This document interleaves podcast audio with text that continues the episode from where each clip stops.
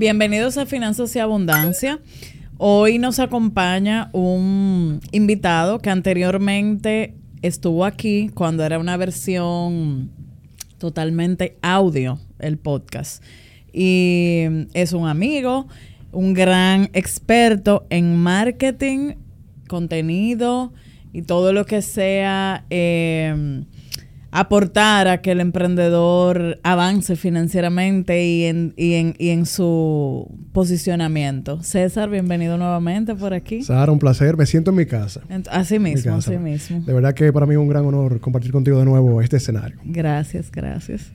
En este caso, yo les voy a compartir el otro episodio para que ah, este sirva como de segunda parte. Totalmente. Y hoy yo quiero eh, primero conocer un poquito qué ha pasado contigo, cómo va todo. Ah, pero buenísimo, buenísimo. Sí, antes de entrar en tema. En detalle, sí, porque te va a ser un episodio muy bonito. Sí. Porque digamos que va a ser la parte 2 de conversaciones que hemos tenido en, diferentes escenarios, tanto frente a cámara como detrás de cámara. Sí.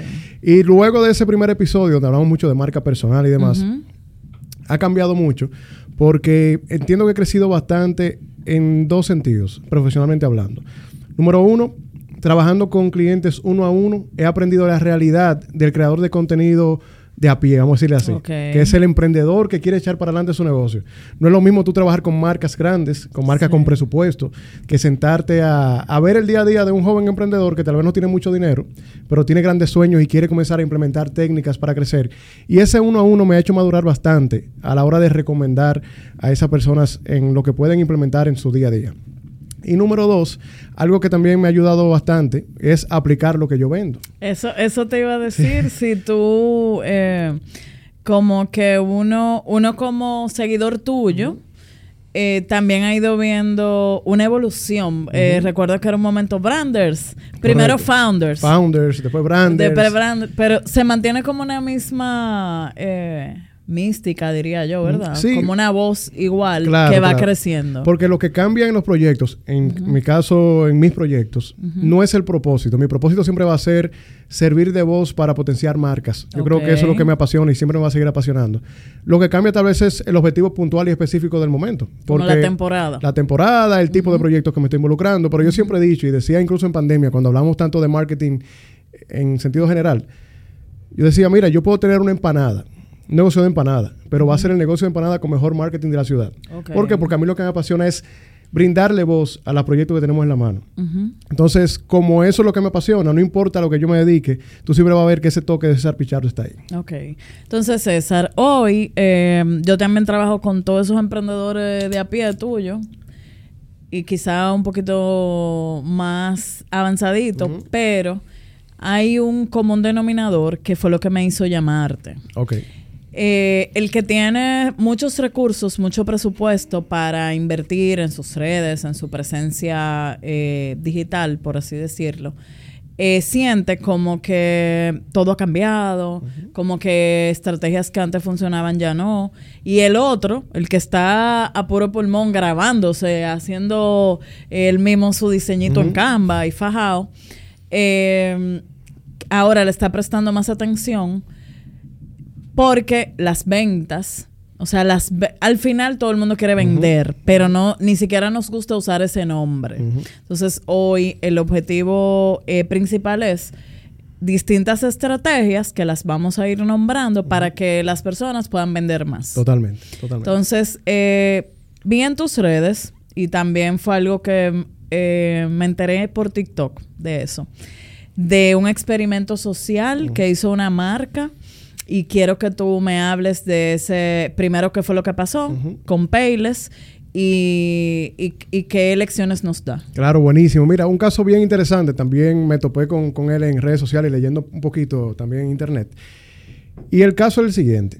Una marca, podemos mencionar marca aquí, ¿verdad? Esto es abierto. Hay que mencionarla porque es un caso. Hay una marca de, de zapatos asequibles, Payless, que todo el mundo la conoce. La marca hace un experimento social porque se da cuenta que mucha gente por la percepción precio-calidad que tiene el producto, decía, no, Payless es una marca barata, una marca que tal vez no es de tanta calidad. Y yo dije, no, no, espérate, mis zapatos son de mucha calidad y yo lo voy a demostrar. Entonces, ¿qué hace la marca? crea una marca ficticia, vamos a decirle así, llamada Palesi. Okay. Hasta son italiana, otro nombre, otro branding, otro feeling. Y crea esa marca ficticia donde los mismos productos que se venden en Payless lo coloca en la nueva tienda, toda lujosa, toda minimalista, con un branding bien diferente. Y cuando hace el lanzamiento, invita a influencers, eh, diferentes eh, expertos del área de la moda, todo el mundo vuelto loco con los productos. ¿Por qué? Porque lo que cambió fue la forma de presentar el producto y digamos que el mensaje central de la marca ya no era, este es un producto que cualquiera puede tener, no, espérate. Ahora el mismo producto que se vendía en Payless lo pusieron en otro stand y comenzaron a vender el sueño de que tú tenías en tus manos un producto de diseñador. Entonces cambió la percepción del producto, no el producto en términos funcionales. Y eso es una... Hay mucho que aprender de ahí. Eh, si quiere empezamos de una vez. Sí, por ejemplo, ¿por qué nosotros como consumidores escogemos una marca y no otra? Eh, o sea, que tú, que... Y ahí viene la, parte quizás aspiracional. Totalmente. Ahí nos olvidamos, cuando estamos comprando ese tipo de productos, de términos funcionales. O sea, yo no compro el zapato porque me cuida el pie o porque me hace caminar cómodo. Que para eso que tú te pones un, un calzado. Pero hay una marca, yo no sé si tú la has visto, por ejemplo, de tenis, que se usan mucho ahora en los gimnasios, que son, que tú caminas en, e, e, en la nube, no sé qué y son carísimos. Sí, sí, correcto. O sea, pero también venden comodidad. Claro, y tal vez la misma calidad de los productos, etcétera, etcétera. Pero en el caso de las marcas de lujo, y ojo, hay un libro muy interesante, se lo dejo aquí a la audiencia de nuestra querida comunidad Finanzas en Abundancia, y es The Luxury Strategy. La estrategia de lujo, que explica un poquito cómo se concibe una marca de lujo. Y básicamente hay elementos, hay dos elementos que a mí me llaman mucho la atención para una marca de lujo. Lo primero es la mística que hay detrás en la forma desde hasta la manufacturación, eh, qué representa el producto, o sea, que sea premium. Hay un, dos diferencias. Una cosa es lujo y otra cosa es premium. Ok. Por ejemplo, si Maserati yo lo produzco en Italia, en Módena, sigue siendo de lujo porque cumple. escaso. Eh, y sobre todo cumple con, la mística de su creación y el propósito con el que fue creado. Ahora, si en la misma marca yo la paso a China, a una planta a producir en masa, el mismo producto, y pierde esa esencia de la por cual fue creada. Nadie me va a pagar eh, lo que vale un Maserati. Pierde el estatus de lujo.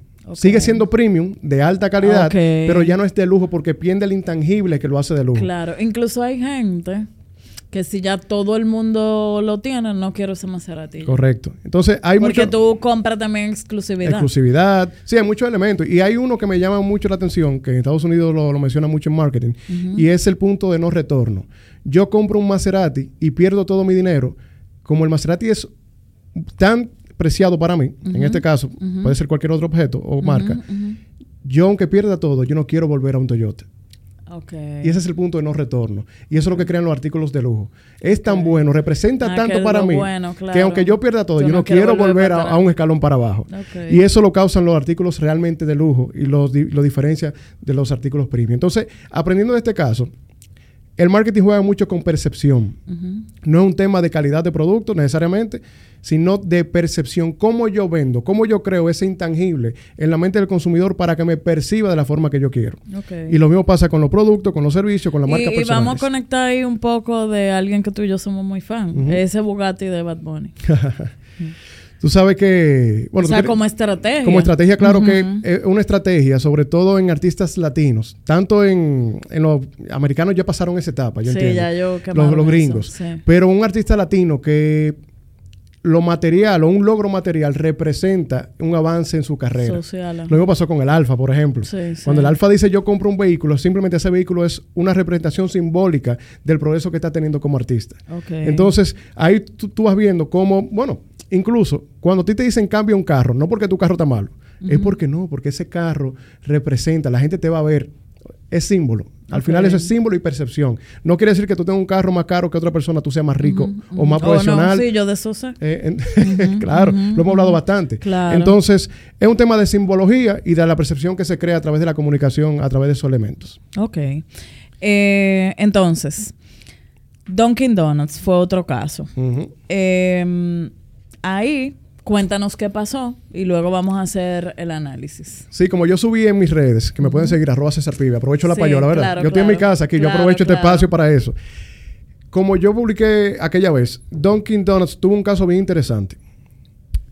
Encontró que muchos de sus empleados estaban utilizando su tiempo de trabajo para crear contenido y crear contenido sobre la marca, sobre lo que Porque ahora, César, em, y yo creo que esa parte no la debe, vamos a conectarla ahí. Claro.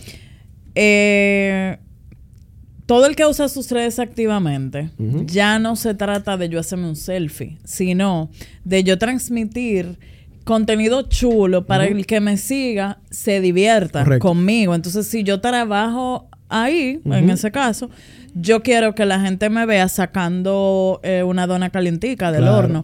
Y creo que por ahí vino. Totalmente. Y sobre todo si tú te sientes identificado con la marca. Que una marca que logra eso, que sus empleados se sientan tan orgullosos de lo que están vendiendo, que quieran formar parte mediáticamente de eso. Eso hay que aplaudirlo. Entonces, no pasa en todos los negocios. Pero en este caso, sí pasaba. Los empleados de Dunkin' creaban contenido haciendo smoothies, eh, haciendo eh, creaciones con, con sus productos. Y cuando la marca se dio cuenta, a diferencia de cómo harían muchos empresarios que Dominicano, ¿verdad? En vez de votarlos. que hay un caso bien interesante de una marca de pintura que hizo eso, que despidió al creador de contenido. Por este caso no. Dijeron, espérate, si tanto empleados míos quieren hablar sobre mi marca en mi tiempo de trabajo, yo voy a crear un programa de creación de contenido con fines estratégicos para apoyar a esos empleados que se conviertan en embajadores de mi marca. Porque mira qué bonito. Yo creo que también el lío el tema cultural eh, de límites. De que aquí, no sé. O sea, hay un tema, yo, yo, yo creo oportuno. Eh, cuando yo trabajaba en una tienda por departamentos de aquí, yo trabajaba, tenía que impulsar las ventas de damas. Y yo como figura usaba eh, los zapatos, la ropa y, compartía este o este, o sea, como parte de mis redes personales. Y, ellos me apoyaron en ese Ahora, momento. Qué interesante, interesantísimo. Sí, me apoyaban eh, incluso con la ropa, en los eventos. Entonces, eso hacía que todo mi círculo luego compraba, se mantenían comprando eh, esa ropa. O sea, yo creo que si el que deberíamos entender un tema generacional y darle, si tú te pones esa restricción, entonces eh, te vas a desaprovechar de algo orgánico muy valioso. Totalmente. Mira, y antes de ir con el caso, hay algo que yo siempre repito, y es que nuestros negocios son el reflejo de lo que nosotros somos como personas y profesionales. Yo no puedo tomar mejores decisiones de lo que yo tengo en mi cabeza. Entonces, cuando la directiva está en el 2010 todavía. Sí, y no, en el 2000. el 2006. el 2000, El 2000, ahí. Sí. Y no está entendiendo el contexto actual. Deja de aprovechar oportunidades como esa. Entonces, entendiendo el caso de Dunkin', crean un programa. O sea, no solo apoyan a que lo hagan, sino que crean un programa para incentivar eso. Y hay un concepto que nace de ahí y es el Employees Branding. ¿Qué es, lo, que es el Employees Branding? Es utilizar tu fuerza laboral como embajador de marca. Buenísimo. En, resumen es eso. Oye, es que la gente no se imagina lo poderoso es que tener, si tu, empresa tiene 50 personas, 25 personas al mismo tiempo hablando de tu marca. Claro. Bueno, un caso interesante es el mundo inmobiliario. Tú ves que agencias inmobiliarias se posicionan tan rápido es porque ¿qué tú tienes? 300 agentes inmobiliarios hablando en nombre de tu marca, por tu marca y para hacer negocio con tu marca. Entonces, cuando tienes tantas voces... Y ya hemos llegado a un punto donde son... Em, o sea, te muestran con las mismas ferias. Fui a Dubái, a, España, a Puerto Rico, y tú dices, wow, yo quisiera comprarle a esta gente eh, por el mismo tema que hablamos ahorita, aspiracional, porque sé que mi propiedad va a estar en manos de, o sea, de un experto. Esa onda. Claro, claro. Sí.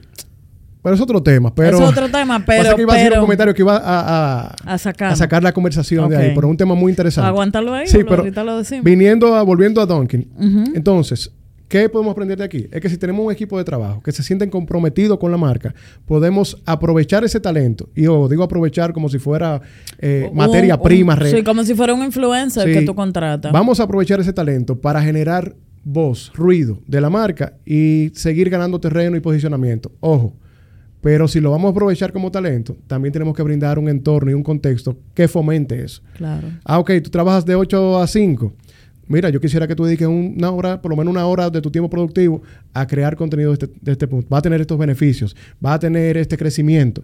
Y van a ver qué lindo es tú tener un espacio que fomente el crecimiento profesional y que también permita a ese empleado vivir su pasión, a lo que te resuelve otro tema operativo por lo que tú lo contrataste. Entonces creo que es bien interesante y la marca tiene mucho que ganar. Hay retos de quizás eh, la parte de gestión humana de que, mira, si yo sé que fulanita, fulanito y fulanito auténticamente tienen ese talento, quizás luego yo lo pudiera ir reubicando hacia el equipo de mercadeo. Totalmente. O pagarles un curso para que fotografía móvil. O, o sea, yo creo que tradicionalmente lo que eso se vuelve una amonestación.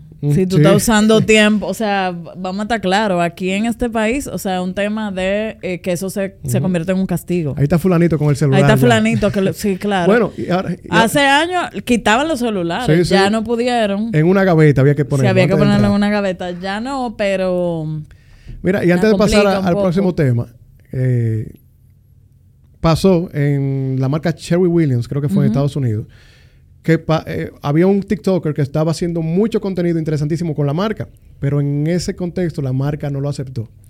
Y lo sacó. ¿Y qué pasó?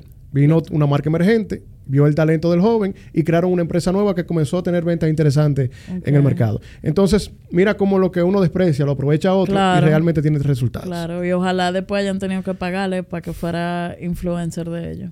Que, no lo dudo. Entonces, yéndonos por ahí mismo. Eh, nuestros amigos de Autospot. Durísimo. Ellos eh, son un reflejo de esas estrategias un poquito disruptivas. Y o sea, pasamos una feria de vehículos y ellos empezaron a ni siquiera anunciar la feria, sino hicieron día a día, compartían bebidas que, que por el calor de la feria eh, tenían que, y te invitaban a beberte un coco, a no sé qué. Eh, Marlene un, tiene estos días secándose en la oficina y Liriano diciéndole, aquí no importa que ella se seque el pelo. o sea, en otro lugar te sacan del trabajo. Ya lo sabes. Entonces, cuéntanos tu, tu opinión del caso Autospot, Autospot y el blog. Mira, he tenido la oportunidad de compartir con ellos en diferentes momentos y veo cómo sucede la magia en algunos escenarios que estamos. Y me ha parecido muy interesante. De verdad que yo felicito muchísimo lo que están haciendo Autospot. Así que todo el equipo de Autospot, felicidades por el trabajo que están haciendo. Envidiable, ni siquiera admirable. Tienen su estudio en la oficina. Y es que ellos han entendido, primero, como dice Gary Vee, lo repite tanto, estamos en la era de la atención. Aquí primero hay que aprender a generar atención, porque lo que más hay, es competencia.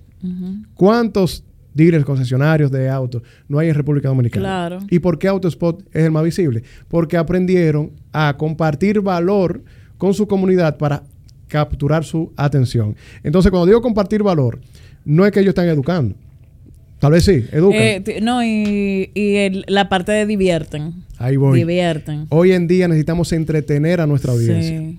Y yo he tenido que aprenderlo a la mala, en el día a día. Porque tú sabes que cuando uno vende un producto X o Y, uno quiere simplemente educar contenido de valor, etcétera, etcétera. Que no está mal. Al final la consistencia y el valor. No, y yo creo que va mucho con tu esencia. o sea, porque yo es lo mismo que TikTok. A mí tú nunca me vas a ver que en un baile.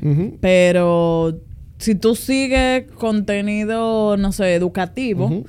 te va a seguir, te va a aparecer contenido educativo. Y yo entiendo que es tú entender qué es lo que tú eres y cómo te va bien. Y, y no forzar. Y el gran reto de muchas marcas eh, como tomando ejemplo el caso de Autospot, es aprender a ese valor que compartimos, hacerlo de la forma más entretenida posible.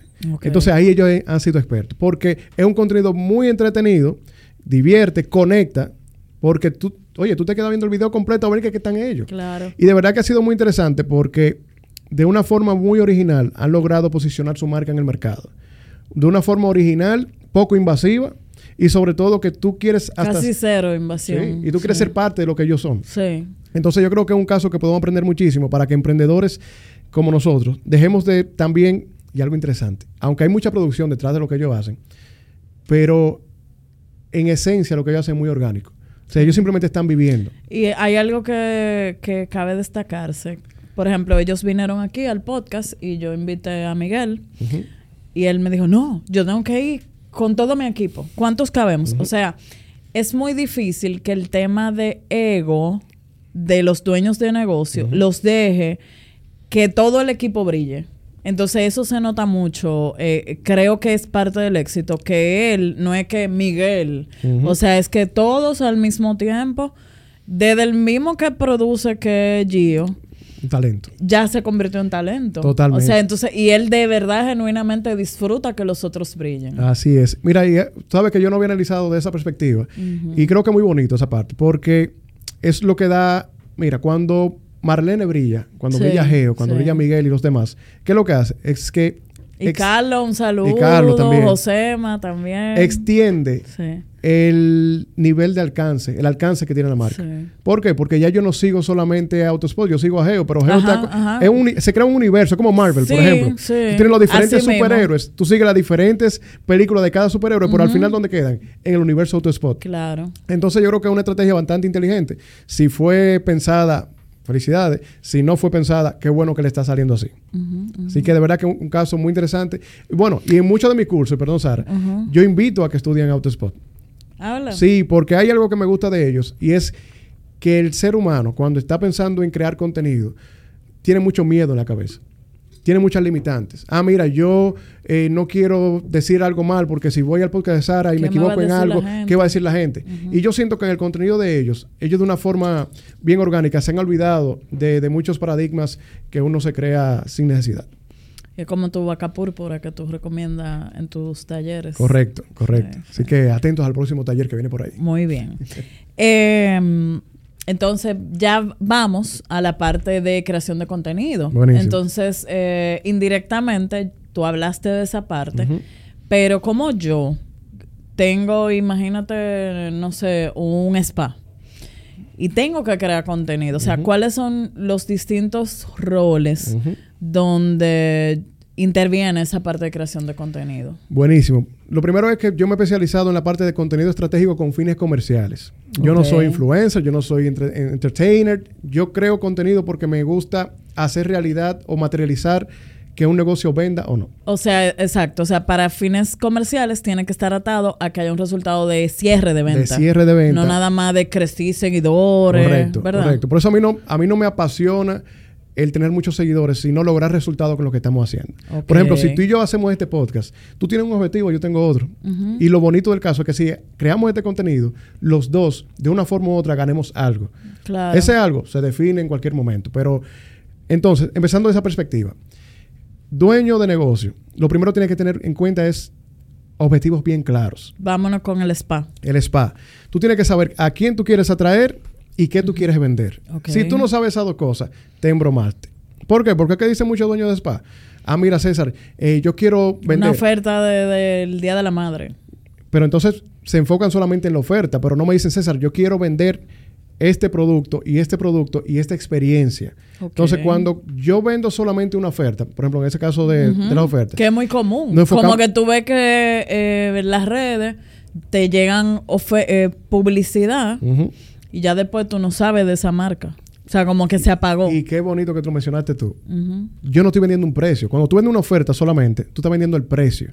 Entonces es muy importante saber comunicar los atributos de la marca y la experiencia que tú quieres brindar para que esa inversión que tú haces renunciando a un margen de ganancia en una oferta, tú lo recuperes del lado de capitalizar una comunidad que se quede contigo gracias a esa oferta. Entonces, es muy importante tener objetivos claros, saber qué vender, y saber qué quiero lograr con la comunicación que voy a lanzar.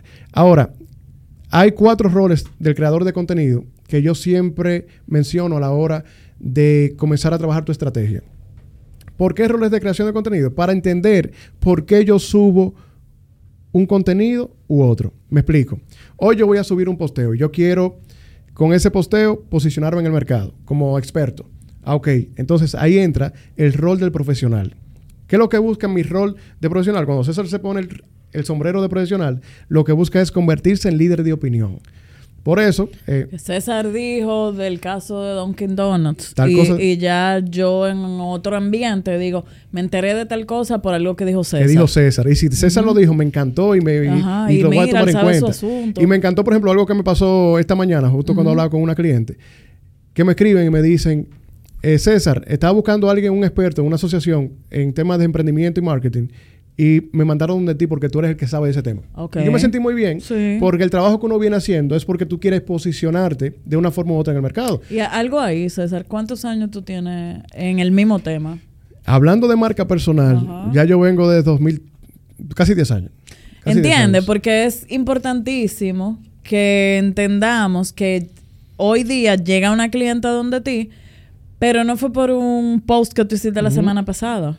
O sea, es porque constantemente, aunque aumente la agresividad o sea más pasivo, tú todo el tiempo has eh, impulsado la comunidad emprendedora, la marca, el posicionamiento. Entonces, tarde o temprano, van a llegar a identificar. Totalmente. Hay algo yo siempre repito y es la consistencia en el mensaje es lo que crea marca. Exacto. Si no hay consistencia en el mensaje, se quemaron. Hay que trabajar. La consistencia en el mensaje es, lo, que, crea, marca. Solo eso. Entonces, está el profesional, está el profesor. Ok, ya yo estoy atrayendo gente a mi comunidad, a mi cuenta, la tengo ahí. ¿Cómo yo la enamoro? Agregar valor. Entonces, en el caso del spa, si tú quieres que yo entienda que tú eres el lugar correcto para yo eh, cuidar eh, de, mi salud física, mental, etcétera, etcétera, tú tienes que demostrarme que tú eres experto en ese tema y que tú puedes educarme para yo entender en contexto lo que tú me quieres brindar. ¿Por qué es tan importante educar? Porque si la gente no entiende, por ejemplo en mi caso, lo importante que es una marca personal, nunca me van a contratar. Mi rol primero es educar culturalmente al mercado que yo estoy abordando para que se acerque donde mí y entienda por qué yo soy importante. Lo mismo pasa con el spa. Si yo no entiendo por qué la relajación es vital en esta época de estrés, donde el trabajo cargado mata la mente y la creatividad, yo nunca voy a acercarme. Ahora, si el spa me dice y me comienza a educar sobre lo que tiene en la mesa, es muy probable que ya yo sí preste atención y me quede escuchándolo. Entonces, por eso el profesor es tan importante. Luego tenemos al personaje. Y el personaje, aunque es el que menos yo utilizo personalmente, pero ya lo voy a utilizar más ya. Pero tú eres un personaje. Pero bien, sí, pero hay un tema que, por ejemplo, en, mis redes tú puedes ver que yo, muestro más mi vida profesional. Ahora, hay mucho de mi vida privada pública, porque hay una vida privada que no es íntima, vamos a decirlo así. Sí, sí, sí, eh, es como una rueda de prensa de algo. No, y por ejemplo, que yo voy a la playa es personal, pero no es íntimo. Público.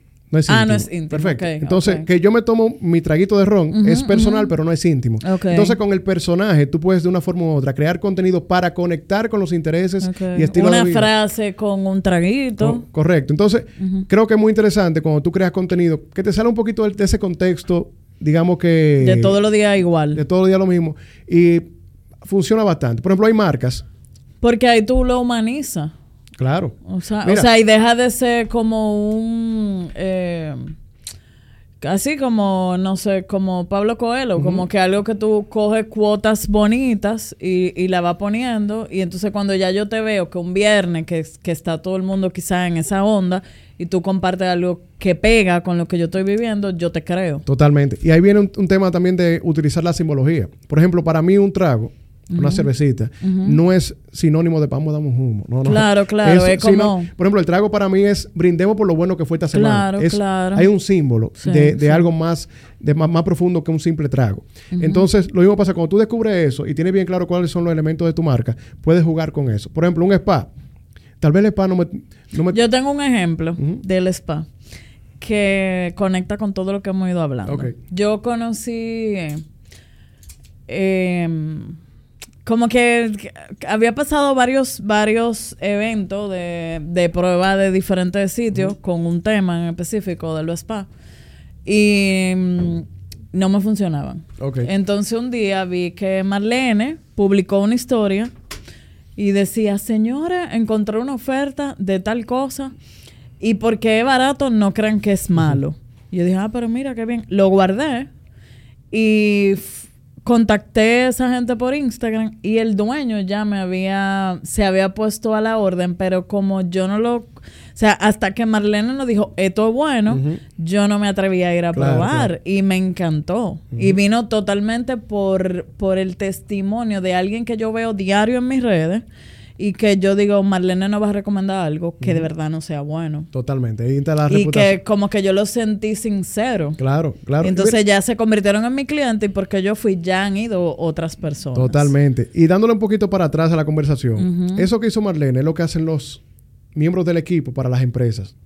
¿Por qué? Porque tú fácilmente ah, crees más en la opinión de Marlene o de César que en lo que te dice la marca directamente. Entonces, cuando un empleado, un miembro del equipo, recomienda o habla de la marca, tú confías más. Porque tú estás viendo una persona que está de una forma u otra recomendando algo de forma genuina.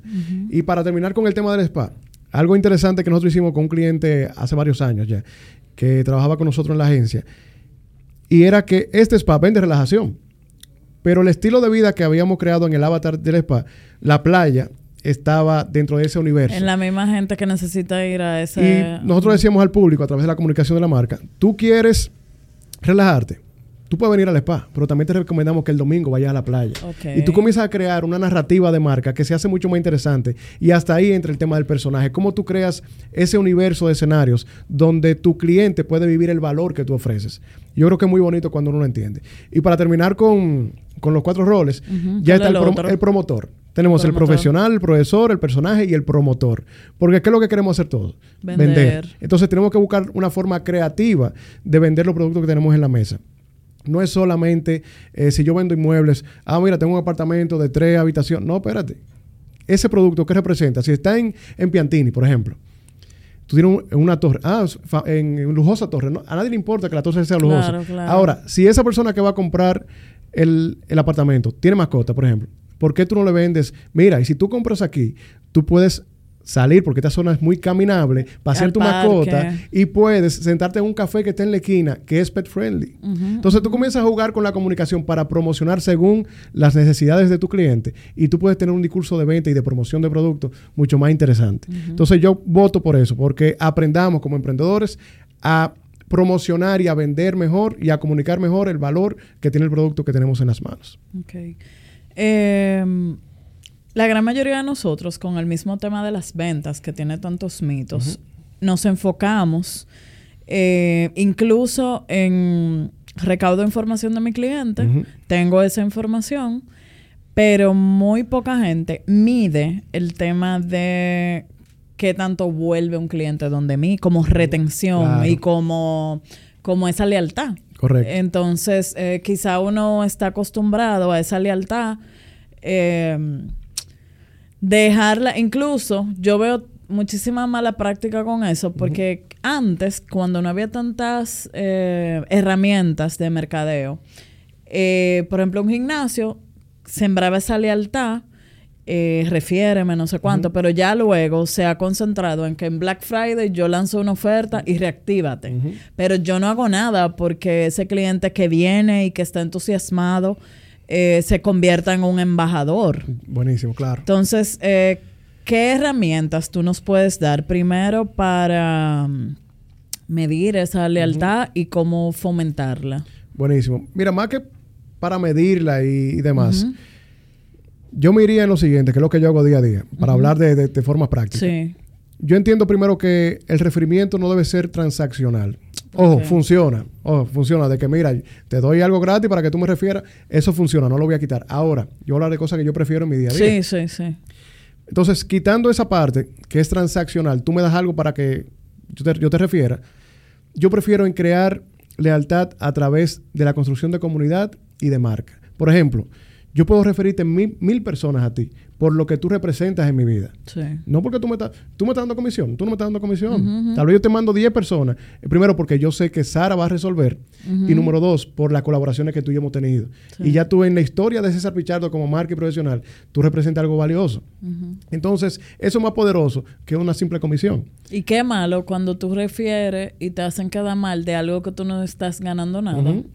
Porque entonces queda tu mal. Pero César, fulano, el que tú me referiste para un video, no aparece. O no sea, aparece. Y entonces te genera a ti un problema cuando tú lo que quieres es resolverle algo a alguien. Claro, claro. Y cuando el referimiento es transaccional, tú quieres coger el cliente porque sí. Y cuando viene a ver, tú estás cogiendo un cliente que, no te conviene. Simplemente porque hay una comisión de por medio, lo que sea. Entonces, hasta para eso hay que tener cuidado de cuando tú coges un cliente que realmente necesite y que esté dispuesto a trabajar su necesidad con la solución que tú le estás trayendo. Pero es otro tema. El tema de la lealtad, yo prefiero trabajarla con creación de comunidad y de marca. Y cuando digo comunidad, no son redes sociales. Okay. Cómo yo muevo la gente.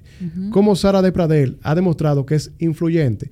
Es que cuando Sara dice, vamos por aquí, la gente va por allí. Y no porque Sara, eh, Sara manipula, porque eso no es manipulación. Se llama influencia. ¿Por qué?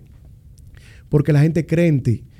Y yo siempre digo que las marcas deben aprender a generar confianza. Sin confianza no hay venta. Sin confianza la gente no se mueve. Sin confianza César no está atento a lo que Sara dice. Entonces, marcas como tú han logrado generar confianza a través de varias cosas. La comunicación, siendo recíproco con su audiencia.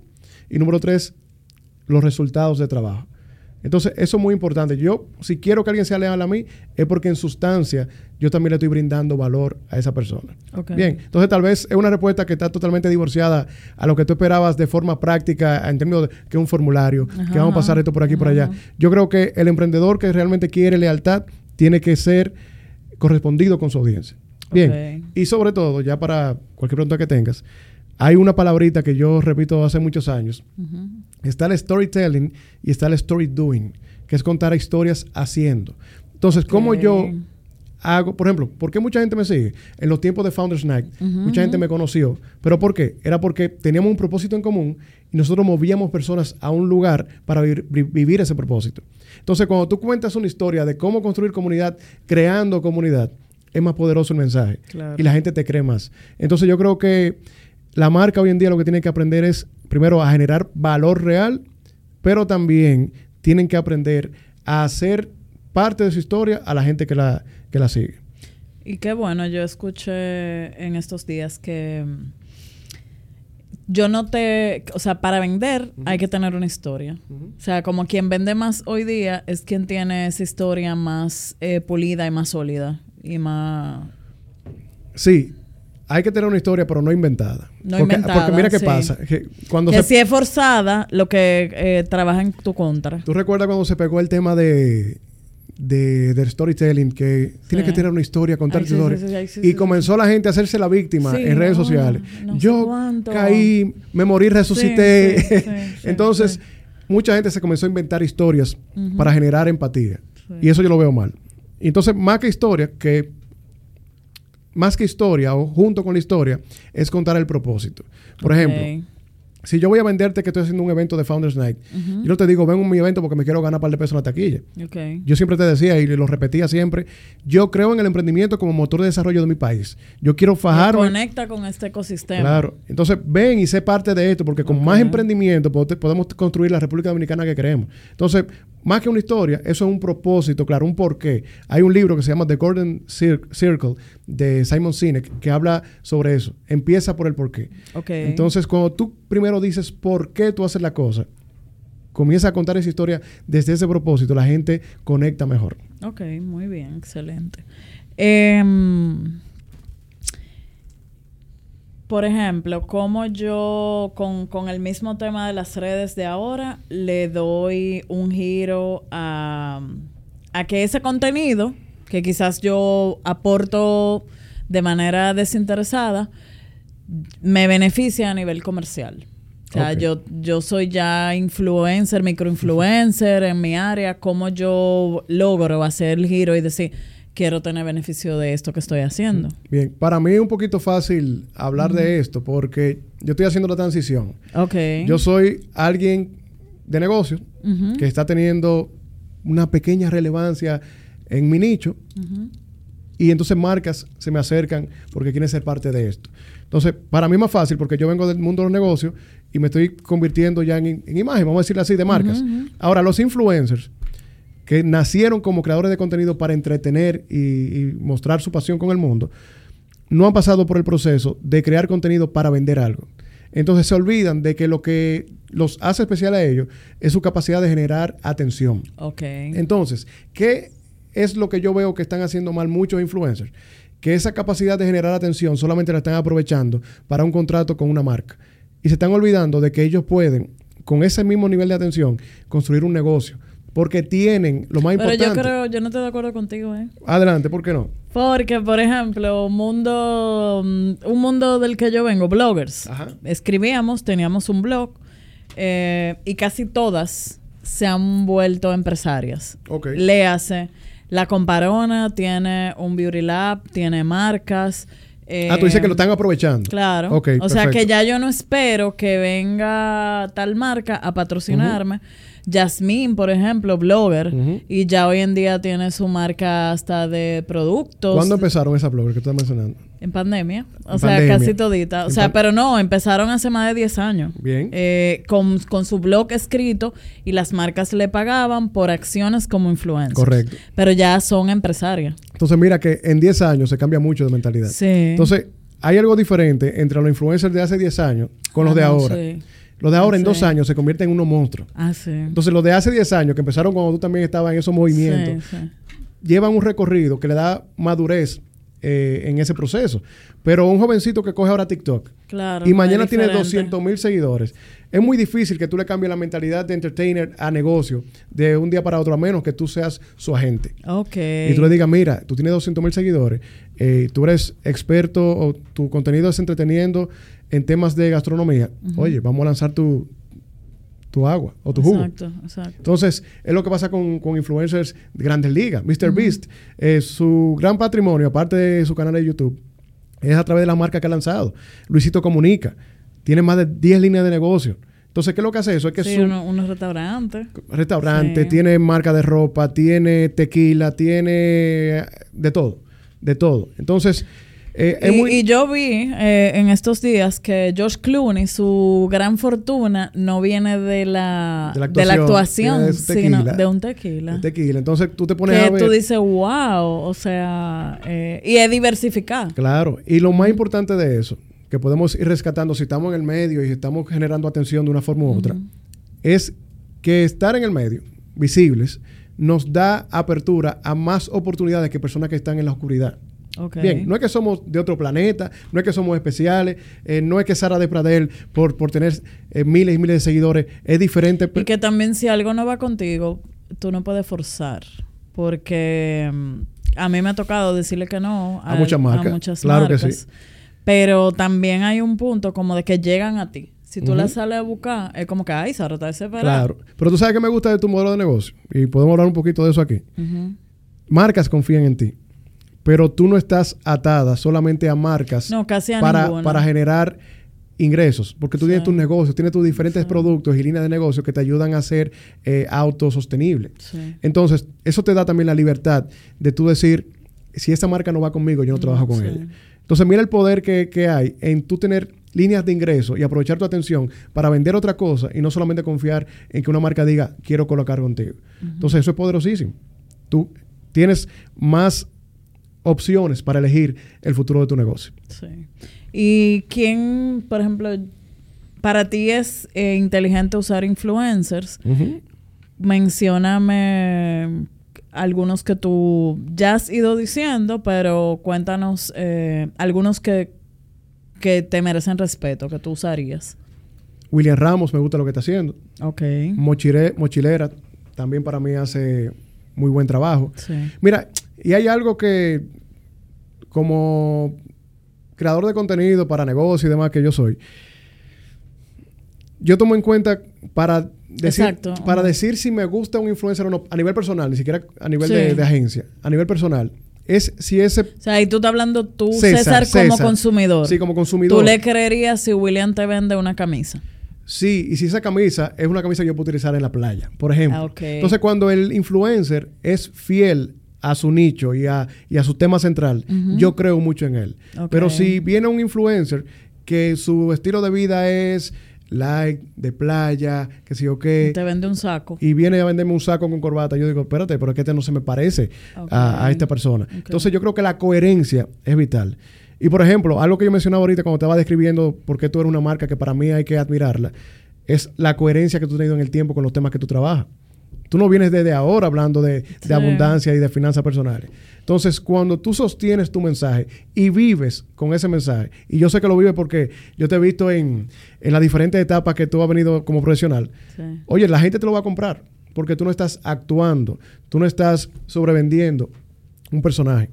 Entonces, eso para mí es eh, digno de admirar. Entonces, volviendo. Gracias, eso. Eh, siempre, siempre. y esto, esto no es una payola, ya no me está pagando para eso, ¿eh? Mira, entonces eh, mencioné a William, a Mochilera. Siempre, aunque no lo considero influencer como tal, porque son una plataforma bocado, siempre lo menciono. bocado yo le, yo le escribo a cada rato porque mm, hay cosas como unos parchitos que uno se pone abajo de las ojeras. Él lo subió, yo lo compré. O sea, cosas que ni siquiera tienen que ver con comida y tú terminas comprándosela porque tú le crees. Sí, y, mira qué interesante cuando hablamos de crear comunidad, de mover gente. Sí. Primero, Bocao es poderoso porque tiene la capacidad de llenar un evento con el público que realmente le interesa a su plataforma. Y número dos, que es un poquito más íntimo, pero ellos tienen la comunidad de Bocao ahora, que juegan voleibol, que hacen esto, que hacen lo otro. Entonces, mira cómo tú creas en esa pequeña comunidad una alta, un alto sentido de pertenencia.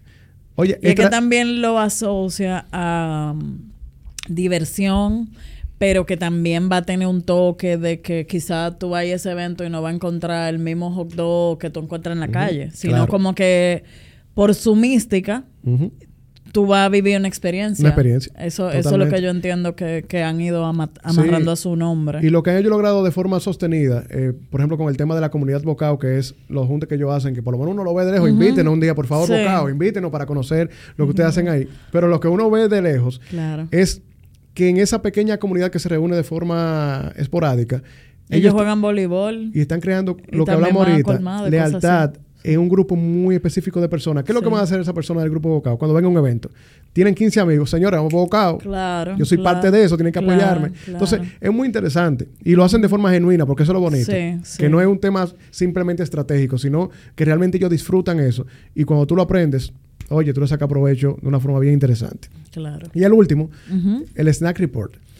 Ni siquiera lo... Y, ojo, tal vez no influencia, pero como plataforma que influye, para mí es muy interesante. Y sobre todo por la forma creativa que comunican cuando hacen algunas eh, cuando cambian y cuando cambian, o sea, tú estás consumiendo los memes, el relajo y sin tú darte cuenta. Estamos en el anuncio. Tú estás en el anuncio.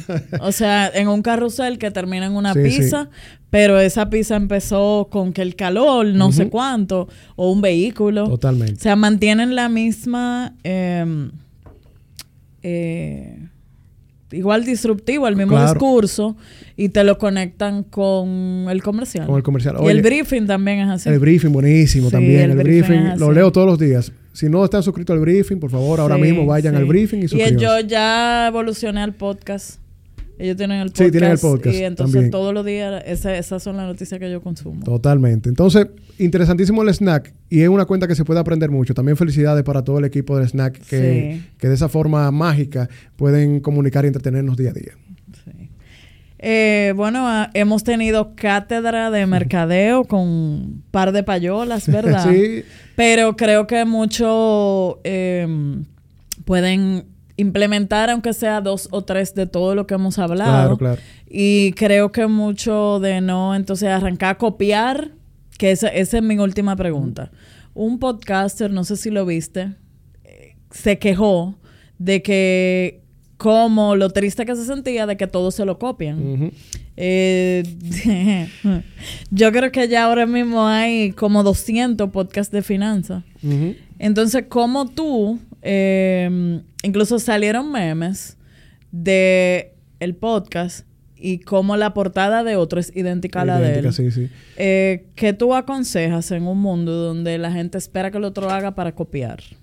Lo primero es que tenemos que vivir nuestra esencia. Tú sabes que yo he tenido podcast también, yo hago eventos, yo hago todo lo que te puedes imaginar para comunicar una marca y crear contenido. Yo lo he hecho. Y yo me estoy haciendo fiel a donde yo me siento cómodo y puedo ser yo. Entonces, cuando yo vuelva, por ejemplo, con mi podcast de Founders Night, si vuelve, no estoy diciendo que vuelve, si vuelve, tiene que ser con mi esencia. No a copiar a Sara porque a Sara le funcionó. Entonces, yo creo que tenemos que ser más fieles a quienes somos y a lo que queremos comunicar para el público que nos regala su atención, porque es un regalo y nosotros tenemos que ser correspondidos con ese regalo. Si tenemos la comunidad de finanzas y abundancia escuchando este podcast, Sara de verdad tiene que ser una persona que brinde calidad en su forma. Tú no estás copiando a nadie en la forma de presentar el podcast. A mí me gusta cuando yo entro al, podcast tuyo y, por ejemplo, yo tengo mi estilo, tú tienes el tuyo. yo, sí. concha, ¿de qué es Sara? Sara no ha cambiado nada en el podcast. a mí, a mí me, me ayudó mucho que yo lo digo mucho. Hubo una época que un productor me dijo, tienes que ser más alegre. Ser más... Y yo, mm. esa no soy, yo. Entonces un día, Rubén, ¿sabes quién es Rubén? De, de Lenguas Calvas. Ah, ok, sí. Que es un, o sea, de los pioneros en, en tema de podcast. Me contrató una marca para un podcast privado.